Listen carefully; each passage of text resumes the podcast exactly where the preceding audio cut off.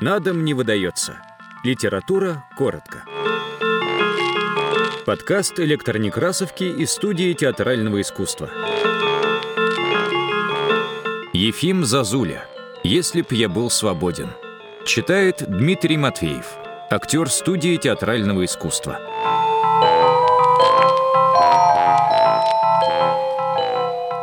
Если б я был свободен, я писал бы письма, отправлял бы телеграммы, наводил бы справки, печатал бы в газетах воззвания, опрашивал бы людей и завел бы у себя целое бюро розыска для того, чтобы найти милых, странных, не похожих на всех острых людей, которых я встречал и которые потерялись, скрылись от меня в беге жизни. Первым делом я принялся бы за розыски Семена и Ларочки. Их следы давно потеряны, а про Ларочку был слух, что она умерла, они жили в маленькой квартире на окраине южного города. Квартире было два табурета и две складные кровати. А Ларочка в неизменном ситцевом платье, худая, чуть сутулая, некрасивая и в то же время обаятельная, почему-то стоя или медленно, очень медленно передвигаясь по комнате, читала книги. Неповторимое лицо ее было серьезно, особой, тонкой, редкой серьезностью, Несмотря на молодость, она была довольно сведуща в политической экономии, истории, философии, литературе. Двое детей Ларочкиных ползли по полу куда угодно. В промежутках между чтением она кормила их, мыла, переодевала или сидела на подоконнике и хохотала. Она была невероятно, исключительно смешлива. На одной из складных кроватей почти всегда ночевал кто-либо чужой, чаще всего нелегальный революционер, Муж Ларочки работал на каком-то складе, хорошо зарабатывал. Вообще они не нуждались, но одевались плохо, жили бедно. В квартире, кроме этих двух табуретов и двух складных кроваток, примуса, люльки, да и незначительного скрама, ничего не было. Ели странно. Например, на обед орехи или яблоки с хлебом. Но иногда ели сложные варево, которые приносил откуда-то Семен. Обыкновенно после обеда, если он не уходил по таинственным делам, он принимал участие в подпольном революционном движении. Семен выходил на улицу, где играл с детьми со двора в классы. Он строго следил, чтобы не было жульничества, сам размечал мелом квадраты и прямоугольники и сам прыгал внимательно. Дети не только со всего двора, но все округи считали квартиру Семена и Ларочки своей. В нее приходили когда угодно, ели, пили, что было, и удивительно следили друг за другом, поддерживая порядок. Это была стихийная детская коммуна. К лучшим часам моей жизни я должен причислить часы, проведенные у Семена и Ларочки. Где они теперь? Действительно ли она умерла? Где Семен? Где его дети? Затем искал бы я не химию, еврейского рабочего столера, с которым подружился в тюрьме. Он организовывал в мастерской забастовку. Хозяин позвал полицию, но потом испугался и захотел скрыть это. Он просил Нехимию свидетельствовать, что полиция сама пришла, и за это предлагал Нехимии тысячу рублей. Тысячу рублей. Нехимия, конечно, с презрением отказался. Потом, когда я вышел из тюрьмы, я был у Нехимии в его предместье. Какая черная, грустная была там нищета. Какая бедность, какое неприкрытое, безвыходное горе. Но стоило только взглянуть на Нехимию, чтобы понять, что его нельзя было бы купить и за сотни тысяч. Где он теперь? Жив? Умер, продолжает ли борьбу или устал. Также в тюрьме был поляк Каршницкий. Больше 20 лет прошло, а его лицо с золотым сияющим овалом стоит в памяти. Я не встречал таких лиц. Описывать его незачем. Это была сама молодость плюс высший энтузиазм, какой существует на земле. Такие лица не только счастье видеть, но счастье сохранить в памяти. Становится легче жить, когда хотя бы вспоминаешь такое лицо. Тогда этот Каршницкий был членом партии ППС. Неужели он и теперь в ней? Неужели он обрюзг, облез, устал, а золотой сияющий блеск его молодости продан? Трудно поверить. Его я бы особенно долго разыскивал, если бы у меня было свободное время. Следующий, чья судьба не безразлична для меня, это изобретатель Гликман. Это была уже трагикомическая фигура, которая вовсе не обязательна для всех изобретателей, но которая все-таки чиста среди них. Вместо того, чтобы помогать своему отцу, владельцу мелкой бакалейной лавочки продавать фасоль, мыло и всякую всячину, он изобретал аэроплан.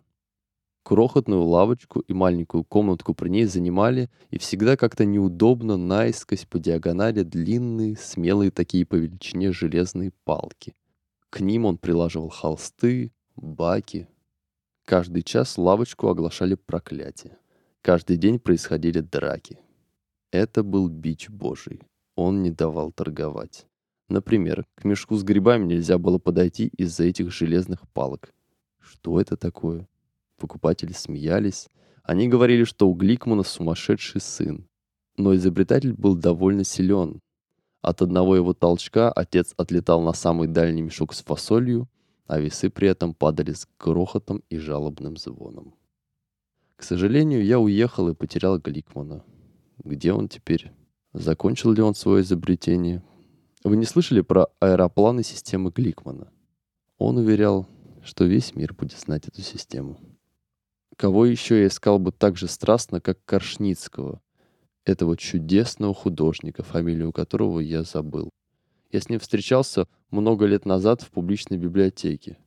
Его плотная маленькая рука, странно державшая карандаш, с поразительной легкостью выводила невероятной прелести дворцы, сады с высокими изогнутыми фонарями над темной зеленью. Я не могу забыть бесконечного богатства, так легко вытекавшего из этой небольшой руки с зажатым в ней карандашом. Как он изображал воду. Как она, эта незабываемая вода, отражала мраморные ступени, ведущие к фантастическим замкам. Он рвал свои рисунки. Этот чудак рвал с сурово-насмешливым выражением лица. Где он теперь? Неужели погибло его искусство? Охотно искал бы я старика-букиниста, который сидел в своей лавочке, читал по целым дням и все более и более неохотно продавал книги. Началось с того, что он стал утаивать интересные книги, говорил, что их нет у него. Он откликался, когда требовали учебники, а потом перестал продавать и их. «Нет», — грубо огрызался он, когда показывался покупатель. «Ничего нет, ничего не продаю». И сидел весь день и читал в прохладной тени.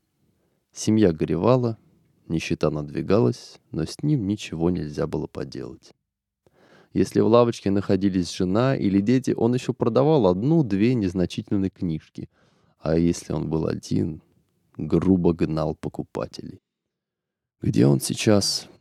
Впрочем, я думаю, он давно умер. Он и тогда, 15-18 лет назад, был не молод. А где сейчас Ц, мечтавшая о всемирной торговле? Он жил со мной в одной комнате, у нас у обоих не было хлеба, но он, закатав рукава грязной рубашки и закусив нижнюю губу, писал письма в Египет. Он предлагал египетским фирмам, взяв адреса из справочника, невероятные торговые сделки. Он глубоко верил в них и уверял меня, что скоро пойдут пароходы, и он обогатится, тогда мы будем издавать журнал. Много, очень много энергии я потратил бы, чтобы разыскать Ю, который давал мне читать Кропоткина и так ярко, незабываемо ярко говорил об анархизме. У него были исключительные по живости глаза, совершенно невероятная энергия.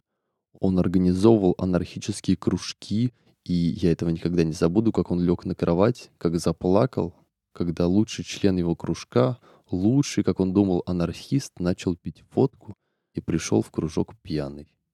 Где теперь Ю? Так ли живы его глаза. Ведь в конце концов не так уж много времени прошло с тех пор, 18, 20 лет. Где он теперь? Что делает? Умеет ли он также прекрасно говорить о хлебе и воле? Много прекрасных чудаков встретил я в жизни. Всех не перечислишь. Но Барамидзе я искал бы тоже одним из первых, если б мог. Его я встретил на военной службе, я уже упомянул его однажды в другом рассказе. Мы были вместе недолго. Он не хотел подчиниться глупой каторге царской казармы. Он говорил фельдфебелю, которому все боялись приблизиться ближе, чем на метр, «Не желаю я перед тобой стоять. Кто ты такой, чтобы я перед тобой стоял?» «Встать!» — иступленно орал фельдфебель. «Скотина!» «Сам скотина!» — спокойно отвечал грузин.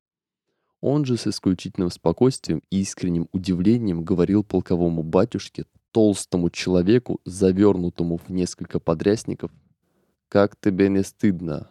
Ходишь как паяц». Его ранним утром увели чужие солдаты с черными погонами. По слухам, в дисциплинарный батальон. Но вряд ли он там продержался. Трудно сказать, где он теперь. Где все они, прекрасные, гордые чудаки? Я утерял их след, я бегаю по целым дням, по делам своим, мне некогда их искать, их трудно искать. Я искал бы их, если бы был свободен. Непременно искал бы. А сейчас я только волнуюсь, когда думаю о них. Глубоко и остро. thank you